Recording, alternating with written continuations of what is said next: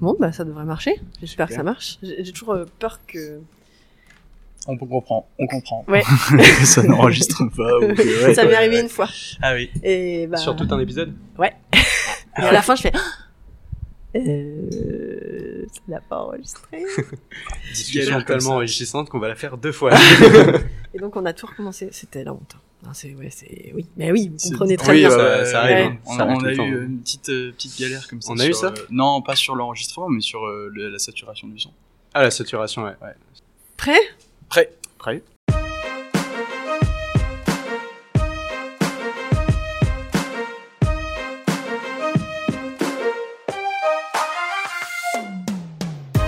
On est bien à 15 heures qu'on doit condenser en 52 minutes en essayant de prendre le plus pertinent. Donc ça c'était aussi un travail, franchement, ça c'était euh, un travail assez euh, assez conséquent quoi.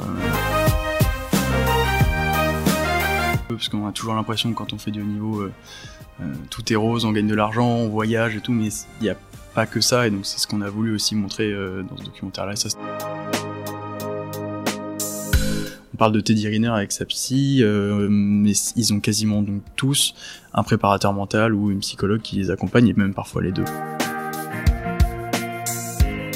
On s'écoute beaucoup et on s'est dit dès le début que la clé euh, serait la communication. Oui, alors euh, du coup la, la plateforme c'est euh, sera RMC euh, BFM Play. Et il suffit, c'est gratuit de toute manière, donc c'est ça qui est ça qu'on voulait aussi, c'est pouvoir avoir euh, un documentaire accessible à, à tous et pas forcément avoir un abonnement canal ou euh, voilà. C'est- C'est c'est aussi un point positif qu'on avait, c'est que bah, du coup on pourra juste créer un compte et pouvoir regarder le documentaire euh, gratuitement. Quoi. L'école est faite de ceux qui y vivent, avec leur passé, leur trajectoire de vie et leurs projets. Je suis Elodie Soldani et je vous propose d'aller à la rencontre de ces personnes pour écouter leurs histoires. Bienvenue dans le podcast Écoutez la Roche.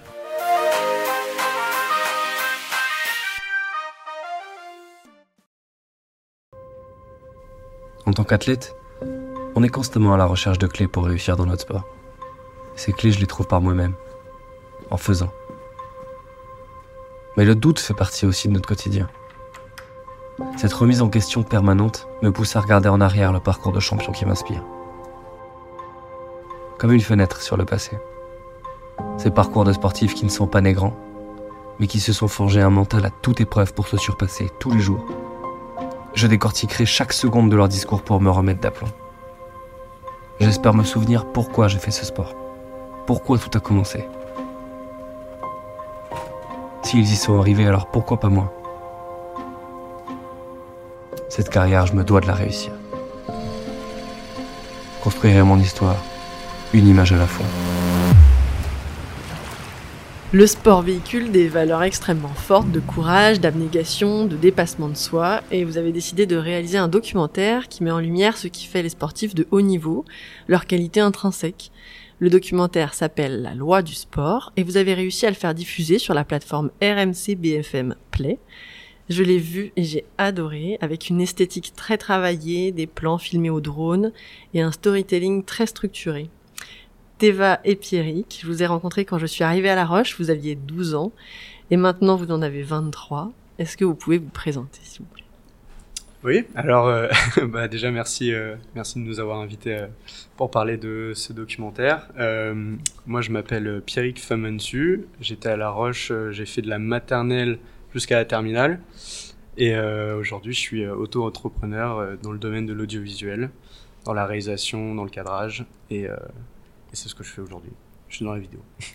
Et donc moi c'est Teva, j'ai 23 ans, j'ai fait 5 ans de droit et comme Pierrick, on s'est rencontrés du coup euh, à la maternelle et on a fait du coup euh, toutes nos années ensemble jusqu'à la terminale euh, en 2017. Et puis voilà, du coup meilleurs amis, meilleurs amis d'enfance. Alors c'est quoi l'histoire de ce film? Comment vous êtes lancé Euh, et En particulier, Théva, toi qui fais du droit, euh, à faire, à faire euh, ce documentaire. Eh bien, en fait, un contexte un peu particulier. enfin, comme je l'ai dit, on a toujours été collés avec Pierrick, euh, meilleurs amis depuis toujours. Et puis, euh, on a décidé euh, de se mettre en colocation. Et donc, pendant cette année-là, on, a, pris un verre dans un bar. Et puis, on s'est rendu compte, en fait, on est tous les deux passionnés par le sport et on a tous les deux fait à bon niveau. Et on s'est rendu compte que les documentaires classiques n'abordaient que très peu ces, problématiques autour du sportif de haut niveau. Et donc on a voulu, on a voulu réaliser un documentaire euh, sur ces parties un peu sous-médiatisées du sport de haut niveau. T'étais déjà dans le métier depuis combien de temps, toi, à ce moment-là?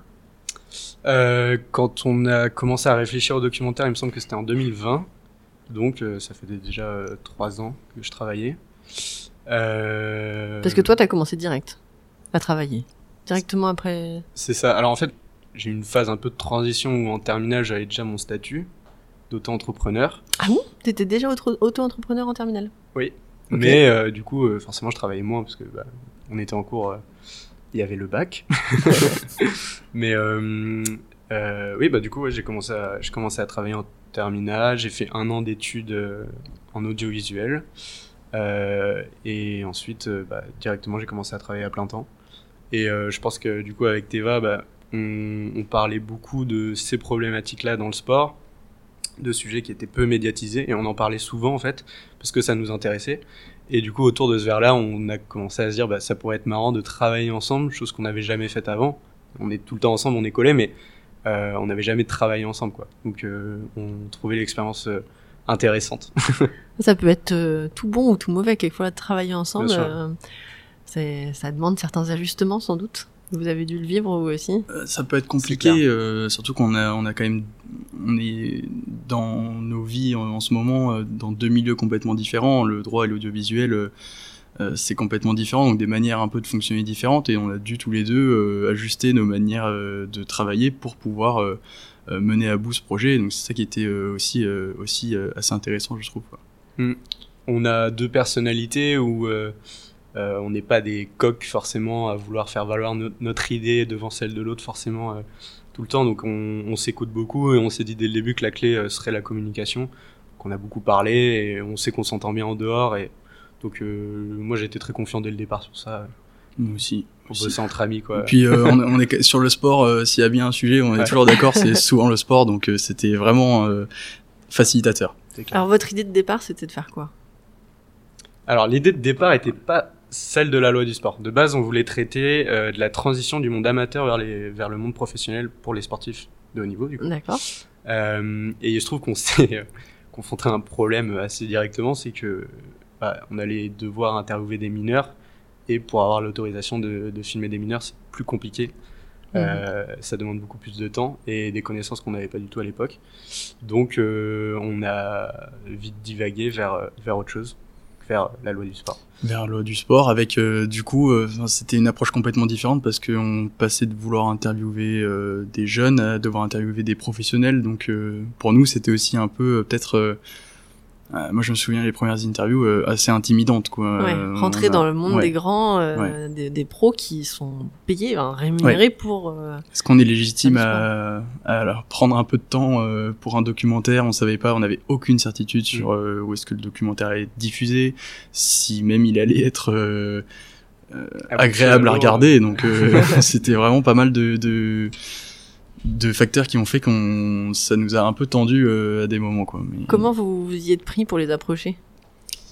Euh, Alors beaucoup euh, beaucoup par les réseaux sociaux, euh, beaucoup par les réseaux sociaux par Instagram.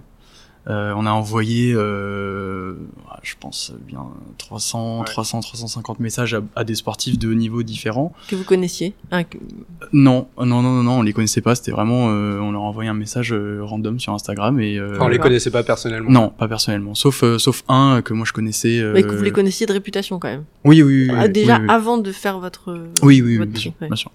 voilà. Moi j'avais. C'est dire que vous avez une connaissance du sport bien supérieure à la mienne parce que moi, je serais incapable de vous sortir 300 noms sportif. Ouais, non, non, sur le sport, on, est quand même, euh, on est quand même assez, assez calé. Donc euh, voilà, beaucoup par Instagram. Il y a beaucoup de hum, d'amis aussi qui nous ont, enfin, à chaque fois que, en fait, on, on parlait à des amis du projet, il y avait toujours une personne qui connaissait. Euh, ah, je connais un tel, ou alors je connais quelqu'un qui connaît.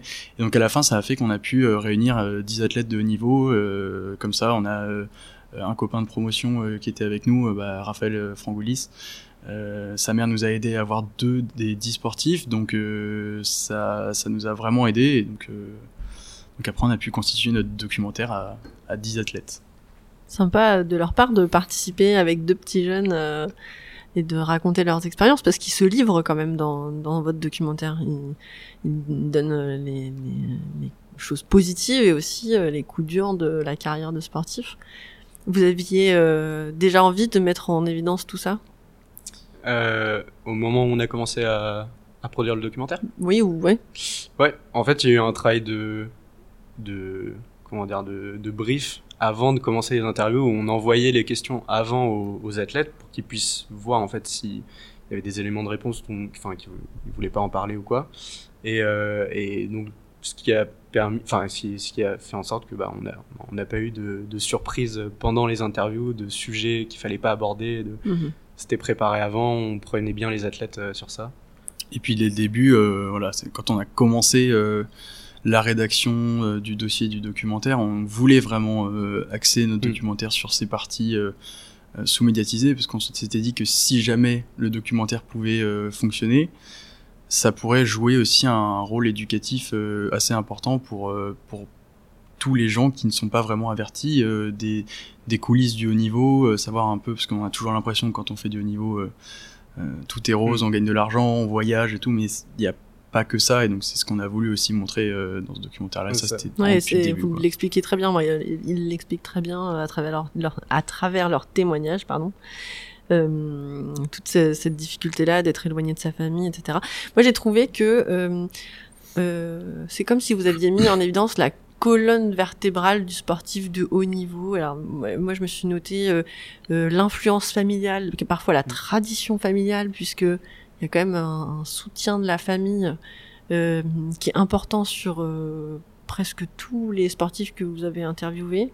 On sent que euh, c'est des sportifs dont les parents sont sportifs, parfois même sont leurs coachs, et qui a quand même une, une force comme ça de la tradition familiale où les frères et sœurs ont aussi des sportifs de haut niveau. Et nous, à La Roche, on avait euh, trois, alors on n'a plus les trois, mais euh, trois euh, enfants, euh, élèves du coup, trois élèves, euh, qui sont tous les trois dans le tennis et qui sont plutôt forts en tennis. Et, euh, et que et voilà qui sont aussi entraînés par leur papa il me semble si je dis pas de bêtises donc j'avais noté ça dans la colonne vertébrale du sportif avec aussi peut-être des qualités sportives qui sont génétiques c'est-à-dire que euh, peut-être que dans certaines familles on a euh, des je sais pas des, des pulsations cardiaques qui sont plus faibles euh, des, des meilleures compétences sportives euh, intrinsèques euh, génétiques on avait aussi euh, des sacrifices de vie sociale. Alors, ils, ils décidaient, euh,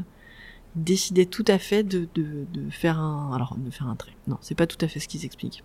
En fait, de choisir leurs amis euh, et d'avoir des amis qui, qui comprennent les sacrifices qu'ils Mhm. font au quotidien. Mhm.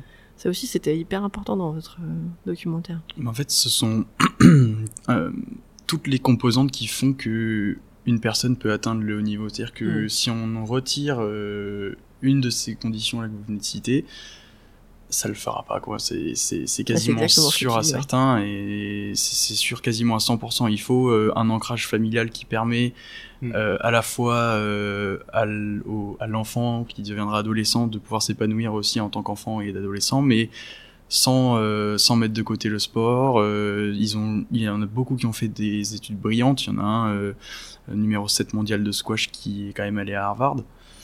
Ah, donc lui, il était bon sur tous les tableaux. Oui, oui, oui, non, mais vraiment, ils ont des qualités en fait, pas seulement dans le sport, mais également, mais également à l'école. ils ont, enfin, c'est compliqué à expliquer, mais c'est, c'est, ils ont vraiment des qualités, euh, pas simplement euh, physiques. Quoi. C'est aussi, euh, ça se ressent aussi. euh, En fait, il y a plein de qualités qu'ils ont dans leur carrière de haut niveau, euh, comme euh, la rigueur, le goût, goût du travail, Le goût de l'effort, le goût de l'effort la exactement, répétition. ouais. que on peut euh, totalement transvaser Mm. euh, à leur vie au quotidien, quoi, dans leur travail euh, à l'école, euh, dans, dans, dans, dans tout domaine.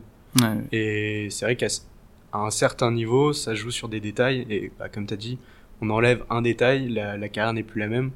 Et euh, sur, euh, ce qui était marrant, c'est que sur le, on était assez étonnés quand même de voir que euh, toutes ces toutes ces composantes d'une carrière, toutes ces étapes de vie pour un sportif de haut niveau, et ben ça, ça, ça, revenait en fait dans chaque interview de chaque athlète. Ils avaient tous un parcours assez semblable et une vision assez semblable de leur enfance. De, ils ont, Mhm. Enfin, il y a- il y, a beaucoup de choses qui sont en commun quoi, entre entre chaque athlète. Et entre chaque parcours de vie. Ouais, c'est ça. Et pourtant, c'est pas du tout redondant dans votre documentaire. On, euh, je comprends, euh, je comprends ce que tu dis, Pierre, que, que en effet, euh, ils ont finalement des parcours où ils ont commencé souvent jeunes, ils ont été encouragés par leurs parents, euh, tous, euh, qu'ils ont tous dû faire des sacrifices, euh, faire des répétitions. euh, euh, mais la façon dont vous avez monté euh, cette histoire, c'est quand même très structuré. Vous avez mis ça en chapitres. Mm. Euh, et j'ai trouvé ça très intelligent parce que euh, certes ils ont des parcours qui sont semblables, mais chacun apporte vraiment un élément qui éclaire euh, ce que l'autre donne. Avec des sportifs qui commencent parfois plus tard. Il y avait celui qui fait du MMA, Oui. si je me trompe Mm. pas, qui commence lui bien plus tard à performer à haut niveau. Et ça c'était très intéressant, vraiment très bien structuré. J'ai trouvé ça très bien structuré. On a aussi le, le rôle du corps, hein, le, le- le soin qu'ils apportent à leur corps, à leur sommeil, à leur nutrition. Euh, rien n'est laissé au hasard. C'est vraiment un contrôle complet de, de, de leur vie, hein, qui est orienté vers le sport. C'est leur outil de travail, euh, je crois que c'est c'est dit euh, comme ça dans le documentaire, c'est je crois que c'est la basketteuse qui, qui dit que Ouais, le- exactement. leur corps est leur outil de travail. Et donc en fait, euh, ça rejoint ce que je vous disais avant, c'est que si on enlève euh, une composante, la carrière n'est plus la même, donc il faut pouvoir tout optimiser euh, pour se permettre d'aller d'aller chercher le plus haut niveau de- d'exigence et de performance. Quoi. Mais ça. C'est des habitudes à prendre et c'est un travail sur le long terme, euh, sur 10 ans, 15 ans. mais qui commence vraiment jeune, donc ça nécessite aussi euh, Ouais. d'avoir une maturité. euh, euh, je sais que nous, euh, la maturité, on l'avait pas spécialement à, à cet âge-là, à un âge Ah, où eux, eux doivent euh, doivent euh, faire beaucoup plus de choses. Il y a l'école, mais il y a aussi euh, la répétition du travail. Et quand on est jeune, on n'a pas envie de faire vraiment ce qui nous plaît pas. Euh, donc euh, Une force de caractère oui, euh, oui, qu'ils ont oui, tous. oui. Enfin, je pense qu'ils ont tous. maturité, recul. vous faisiez du sport ou, à haut niveau? Moyen niveau Haut niveau Ouais, plus, plus à moyen niveau. Ouais, euh, ouais, ouais, niveau moyen, bon régional. niveau. euh, Voilà. jamais à un niveau national, mais niveau régional, oui, on a fait. euh, bah, moi, j'ai fait tennis, foot et basket. D'accord, bon, c'est pas mal. Ouais, ça, ça, ça faisait partie de notre vie. euh, Enfin, moi, c'est ce que je préférais faire et ce que je préfère faire encore aujourd'hui. Donc, euh, C'était Ouais. combien d'entraînements par semaine? en général, c'était. euh, alors, le tennis, ça a pu être 3 à un moment donné. Le basket, ça a pu être 3. En général, c'était 2. Et sinon, bah, on, globalement, euh, Donc ça. ça faisait 5-6 entraînements par semaine. Euh, non, Ouais. non, non. euh, ah oui, euh, si, si on cumule le tout, oui. Et, euh, et même en, en dehors, en fait, c'est un plaisir, c'est une passion, et donc euh, c'est, on, on jouait même en dehors dans des terrains, euh, dans des terrains publics. euh, on se faisait des copains là-bas. Enfin, c'était un peu notre vie tournait un ça, petit ouais. peu autour du sport, quoi. On a vraiment grandi comme ça, ouais. Toi aussi, c'était les, les mêmes sports? Moi, c'était euh, c'était le tennis et le golf. Euh, moi, j'ai fait les deux conjointement euh, du collège à la, à la terminale. Et donc, euh, j'avais les entraînements de tennis en semaine et, euh, et le golf le week-end. Parce que le golf, euh, ça se faisait euh, c'était à Saint-Cloud. Donc, il fallait prendre la voiture. On n'avait pas le temps d'y aller en semaine. Mhm. Donc ça faisait des semaines quand même bien chargées et donc forcément un peu moins de temps pour et d'envie pour pour travailler euh, travailler les cours quoi. Mais euh, mais bon, on n'a pas réussi à. Bah, Tu t'en sors bien, hein. cinquième, cinquième année de droit. oui oui maintenant oui mais c'était j'avais j'ai eu la maturité qui est venue un peu plus tard euh, dans le à partir de la première année de droit mais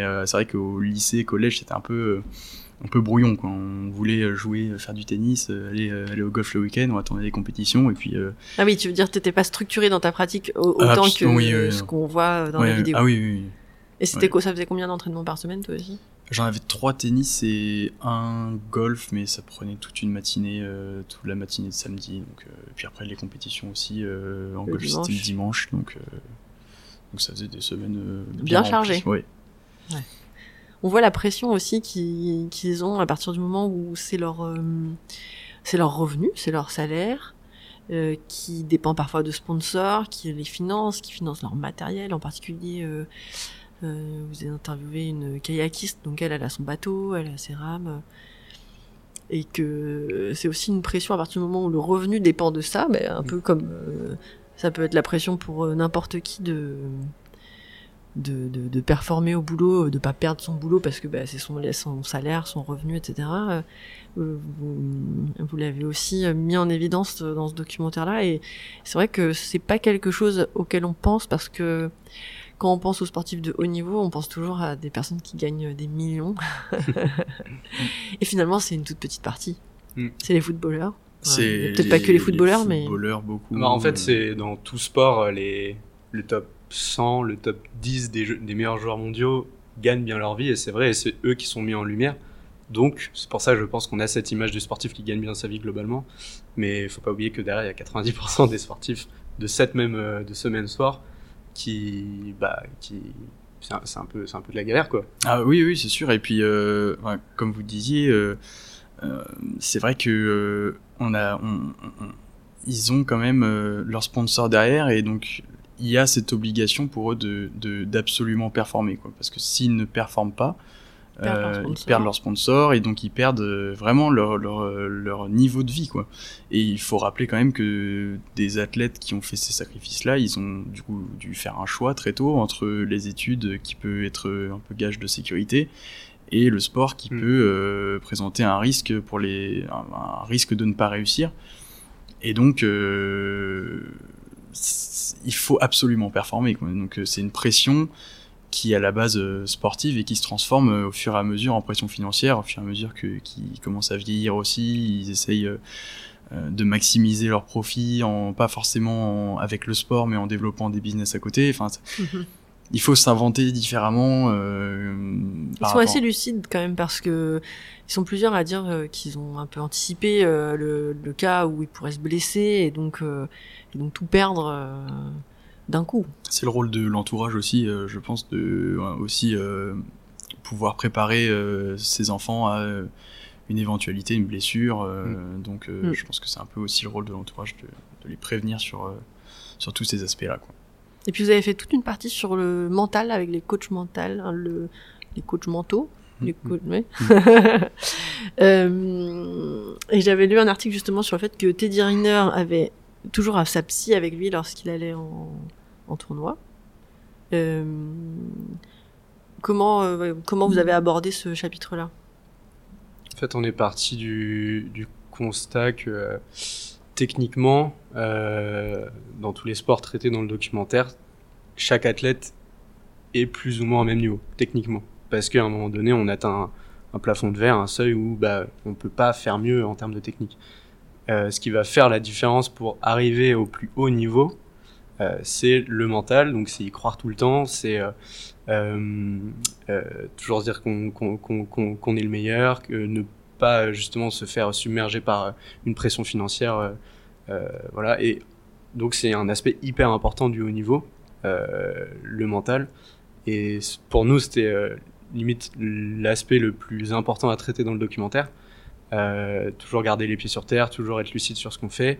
Et c'est un travail qui, bah, nous, au, départ, avant, avant de, de, d'interviewer, euh, par exemple, euh, Nicolas Braster, qui est le coach mental qu'on interviewe dans le documentaire, on n'avait pas euh, forcément euh, toutes ces connaissances-là et on avait envie d'apprendre aussi euh, euh, quelles sont les clés pour réussir à, à ce niveau-là, les clés activables par rapport au mental, quoi. Et, euh, Il et est voilà. très intéressant. Euh, c'est très intéressant son intervention euh, là-dessus. ouais. Mm. Et comme il dit, c'est un, comme dit le préparateur mental dans, le documentaire, c'est que c'est un travail qui est très difficile à faire soi-même parce que nous, on l'a vu euh, à notre niveau, euh, euh, on, est tout le temps confronté à la contre-performance aussi. Et donc, il faut pouvoir la gérer. Moi, je sais que ça a été, très frustrant pour moi, plus jeune, de faire face à des contre-performances dans des matchs ou des compétitions importantes. Et donc, on faisait un peu on n'avait pas ce niveau d'attente aussi donc c'est à dire que on, on, en parlait voilà aussi donc on en parlait avec nos parents et puis euh, puis voilà ou alors tout seul. Mais pour optimiser encore euh, la performance c'est aujourd'hui dans dans le niveau d'exigence du, du sport de haut niveau actuel c'est c'est indispensable de de s'entourer. Euh, on parle de Teddy Riner avec sa psy euh, mais ils ont quasiment donc tous un préparateur mental ou une psychologue qui les accompagne et même parfois les deux Et il y a autre chose euh, dont je voulais parler avec vous euh, sur euh, votre documentaire. Alors, moi, je l'ai regardé en sachant que c'était vous qui l'aviez fait. Donc, je vous connaissais, euh, voilà. Mais en fait, j'ai été vraiment euh, bluffée dès le début, et c'est dès l'intro, euh, de la qualité des images et des plans et de la façon dont ça avait été quand même réfléchi. Il y a une esthétique. Voilà, c'est vrai, voilà, je pense que c'est le terme qui convient. En fait, c'est très esthétique ces plans-là. Comment vous avez réfléchi la l'illustration? Parce que certes, euh, on, voit des, des sportifs euh, qui racontent leur, leur expérience, mais il y a en fait aussi tout le storytelling, toute l'histoire euh, que vous avez placée autour de ça pour faire que les interventions de ces sportifs-là elles soient agréables, ce soit fluide en fait. Tout est fluide, tout est bien pensé, je trouve, euh, et très beau à regarder. Euh, et en plus, le son est bien pris parce que je, je, sais que ça peut être parfois difficile. Euh, et il y a des plans qui sont pris en extérieur où on sent qu'il y a un peu de vent et en fait on n'entend pas du tout le vent. Donc est-ce que vous pouvez raconter euh, comment vous avez réfléchi peut-être euh, parce que je pense que ça se réfléchit en amont tous ces, ces, ces plans-là. Euh, voilà. Et comment vous avez pu faire votre montage à partir de tout ce que vous avez euh, tourné? Hum, Alors, euh, personnellement, donc euh, vu que je fais en parallèle du coup du documentaire pas mal de vidéos de sport, euh, il y a une esthétique qui se rattache un petit peu à chaque sport dans la manière de filmer. et donc sur le documentaire, ça s'est plus plus traduit par des automatismes en fait. On voit une action qui se déroule devant nous et on, sait déjà comment la filmer, mais je serais pas trop l'expliquer. C'est plus des automatismes. T'avais euh, déjà cette expérience-là que t'as mis à profit dans, dans, dans le documentaire.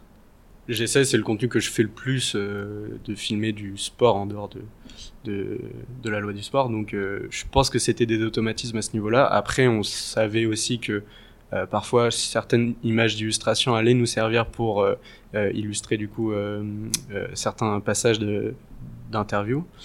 en fait, dans, pour faire un documentaire, il y a un petit peu, enfin il y a plein de manières de plein de manières de, de faire, mais nous, ce qu'on n'avait pas, parce que par manque de, de temps euh, et de légitimité aussi peut-être, mais c'est de tourner en séquence. C'est-à-dire qu'on on filme tout le temps et on suit un athlète pendant euh, un certain nombre de jours Mhm. et euh, il n'y a pas de mise en scène. On suit, on le suit vraiment dans son quotidien et c'est ça qui amène un petit peu de dynamisme.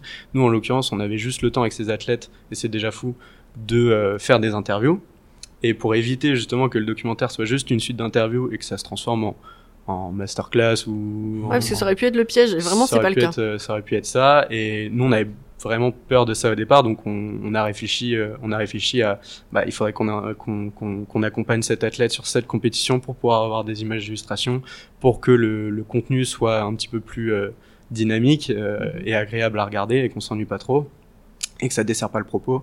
Donc euh, on a suivi bah, euh, euh, Mathieu Pavon, le golfeur, sur le sur euh, une compétition, championnat de France. Championnat de France, ouais. Euh, Ina, la surfeuse, on l'a suivi à Biarritz aussi sur une compétition. Euh, il me semble que euh, qui d'autre euh, Lucas Le Van volley. Hache, le tennisman, on l'a on l'a suivi aussi euh, sur un entraînement. Enfin, on a essayé vraiment à chaque fois pour chaque athlète de de pouvoir avoir des, des images d'illustration à mettre en parallèle de de ces interviews là.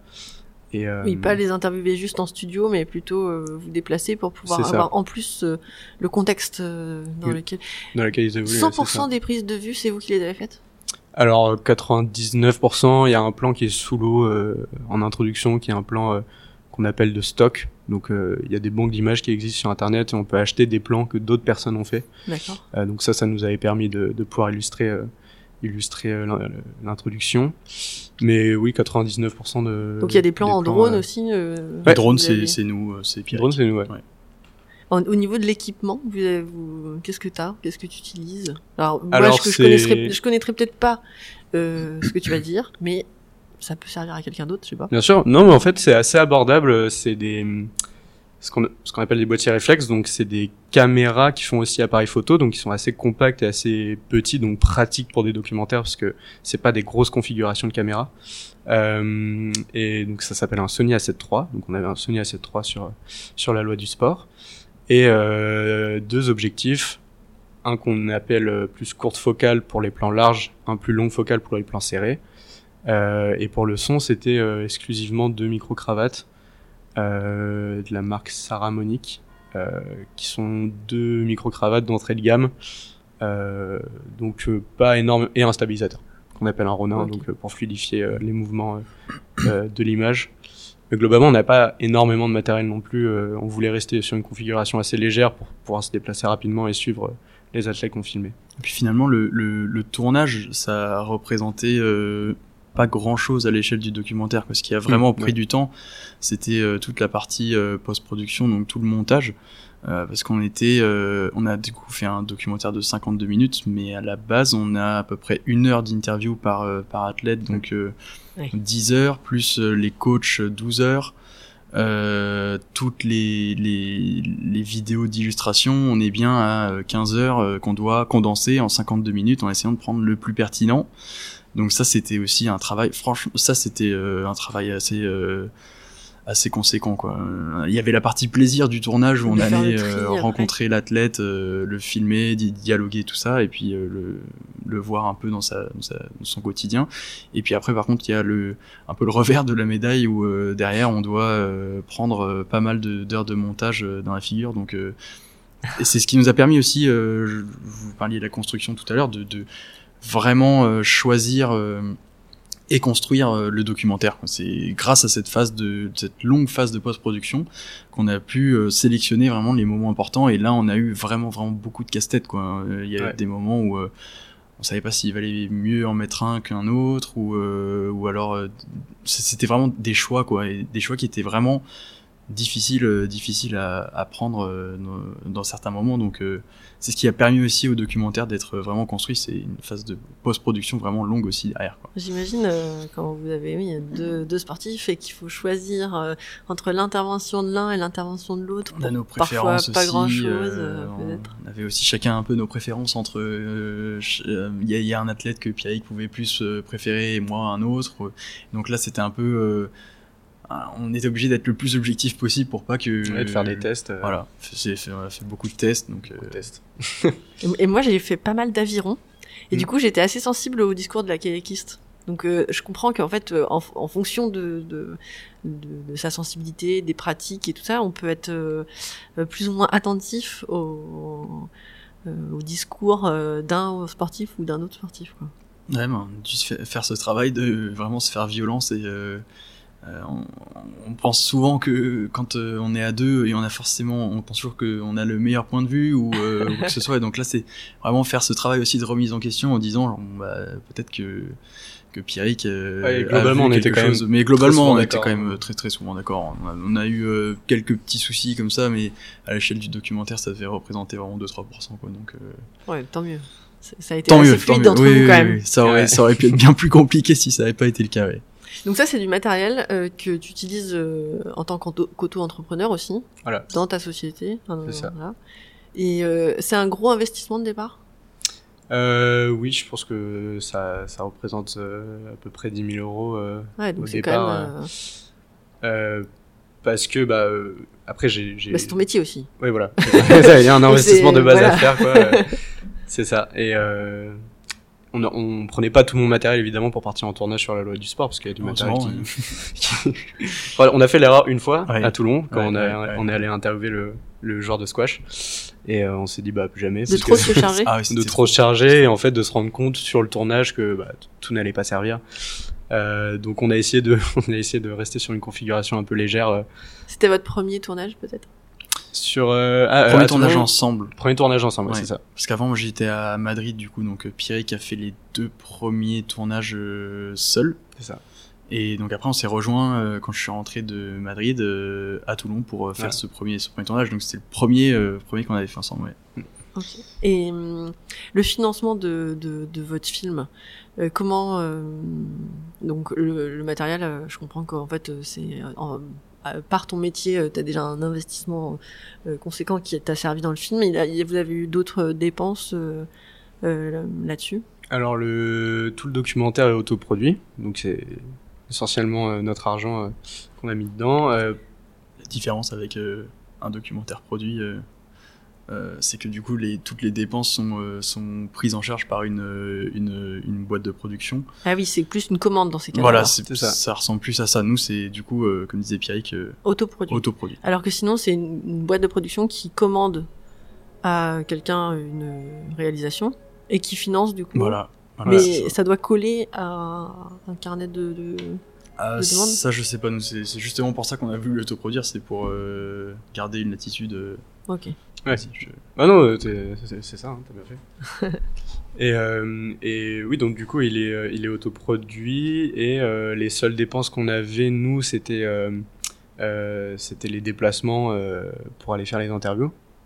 Euh, c'est les seuls frais, il me semble, que qu'on avait sur le, sur le Oui, documentaire. oui, frais de logement, frais de déplacement et. euh, puis Donc voilà. assez restreint. Oui, oui, c'est c'était des- assez C'est restreint, comme si vous étiez parti en week-end. Oui, voilà. Et puis sur, ça, ouais. sur deux ans, donc euh, on on n'a pas fait. euh, si on avait fait tout ça en deux mois, ça aurait peut-être plus un peu piqué, mais euh, mais du coup là, ça. en deux ans, c'était étalé. En deux de ans, c'était c'était étalé. ouais. C'est ça.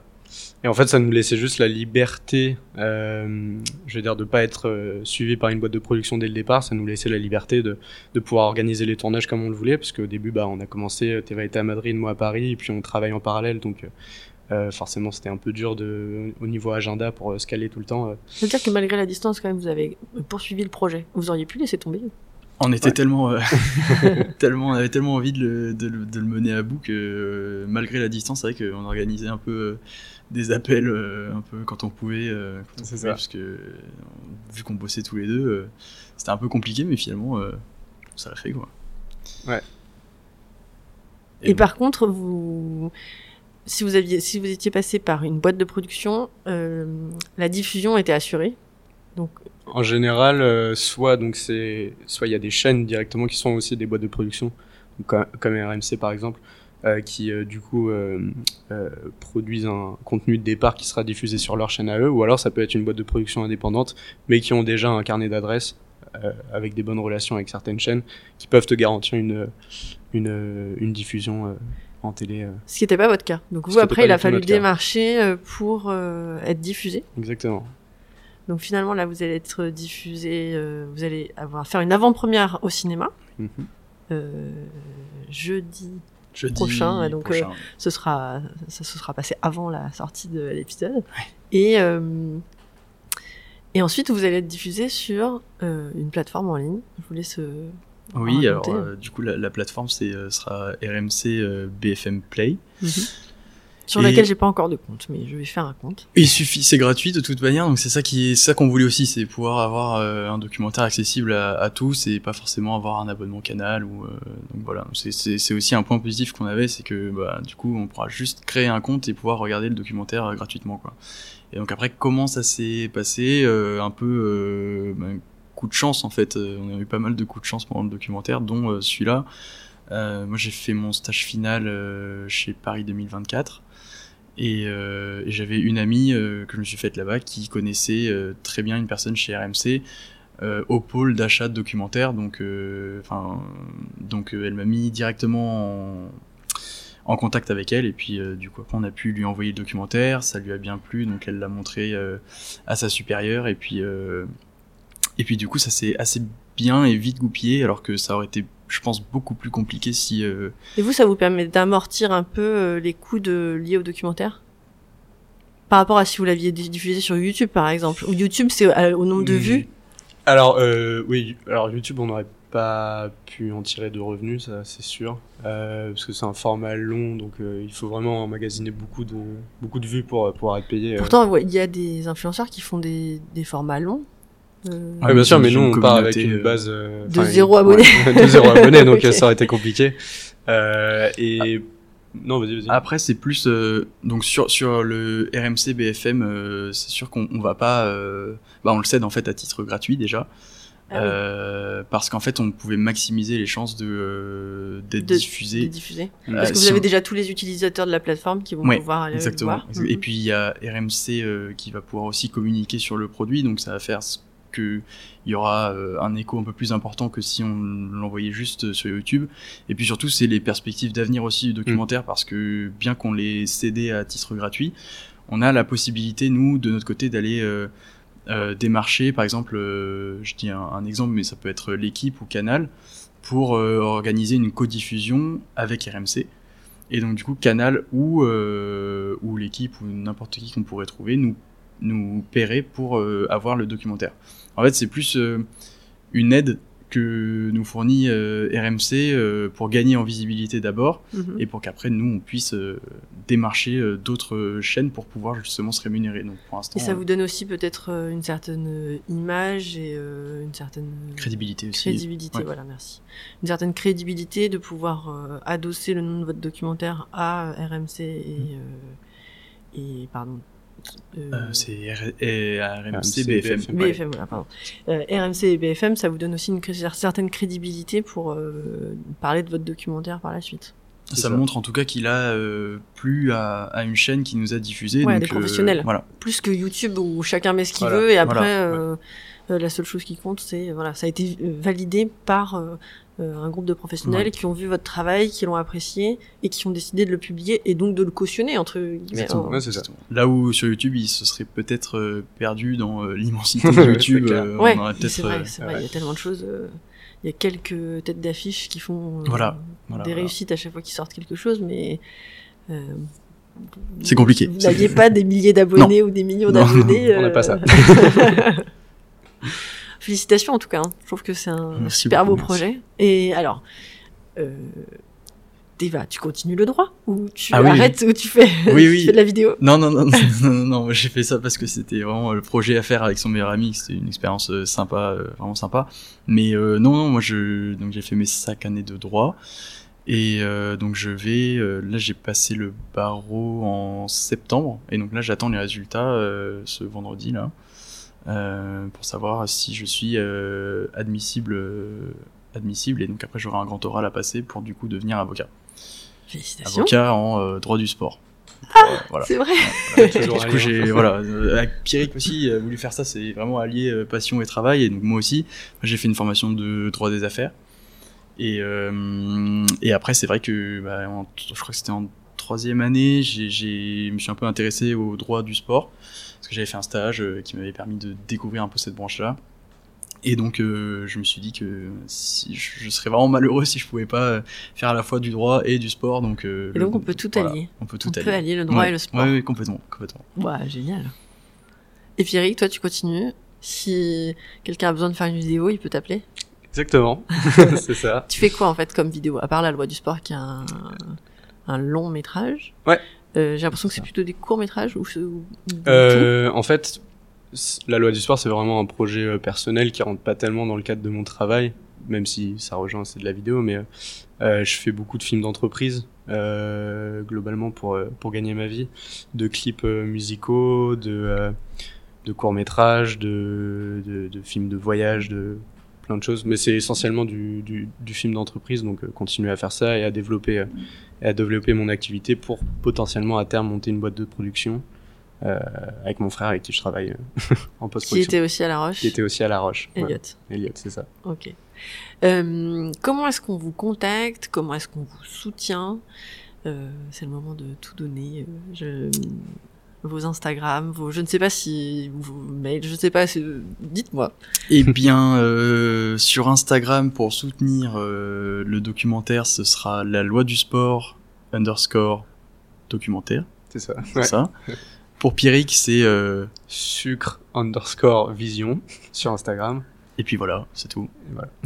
et, et pour aller voir directement le documentaire, Ce sera Alors, sur, euh, On va, on, en fait, dans le sur la page de notre documentaire, on a un, lien en biographie et ça s'appelle un Linktree qui regroupe euh, vraiment tous les liens importants. Donc, euh, si vous voulez euh, nous contacter, euh, là, on va du coup mettre la billetterie pour le pour l'avant pour l'avant-première. Mhm. Et puis, on mettra aussi sur ce Linktree euh, le lien direct vers euh, RMC, vers BFM, RMC BFM. euh, Donc, il y aura catégorie juste à- documentaire du coup, j'imagine. Euh, oui, oui, oui, c'est ça. C'est ça.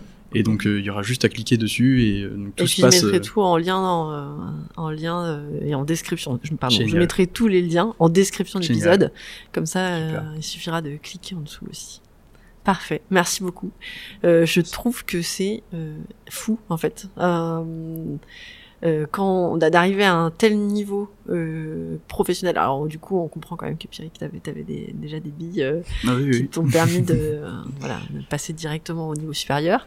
Mais euh, c'est génial. Et puis de pouvoir combiner à la fois du droit et en même temps de mener ce projet-là, c'est aussi fou. Euh, c'est des beaux exemples. J'espère que ça donnera envie à plein d'autres de, de se lancer dans des projets pareils. Parce que bah, si ça peut donner envie de se lancer dans des projets comme ça, allez-y. finalement, il n'y a pas de limite. Non. Zéro. Et ce que j'ai bien aimé, c'est que tu as dit qu'une fois que vous avez lancé le projet, finalement, les gens, ils étaient plutôt prêts à vous aider, que vous avez rencontré des, des, des parents d'amis, euh, des, des, amis qui vous ont donné des pistes, qui vous ont passé des tuyaux, des personnes, etc. Et je trouve que hein, je suis assez d'accord quand, quand on, on, se lance vraiment, quand on prend la décision, les gens ils sont plutôt prêts à, épauler après. Quand on le présente aussi, euh, on, on, était tellement, on sentait euh, dans la, quand on en parlait aux gens, la, passion qu'on avait, euh, enfin un peu les étoiles dans les yeux qu'on avait en en parlant. Et je pense que tout le monde a pu sentir quand on en parlait vraiment qu'il y avait un potentiel assez fort pour ce projet. Donc je pense que naturellement les gens aussi ont bien voulu nous aider et voilà. Félicitations. Merci. Génial. J'espère que tout le monde va aller voir votre, euh, votre film. C'est gratuit en plus. Hein, euh, et en plus, c'est complètement gratuit. C'est vrai. Juste un compte à créer, c'est bon. N'hésitez pas. Merci beaucoup. Merci Pierrick, merci Teva. Bonne journée. Bonne journée. Bonne journée. Merci.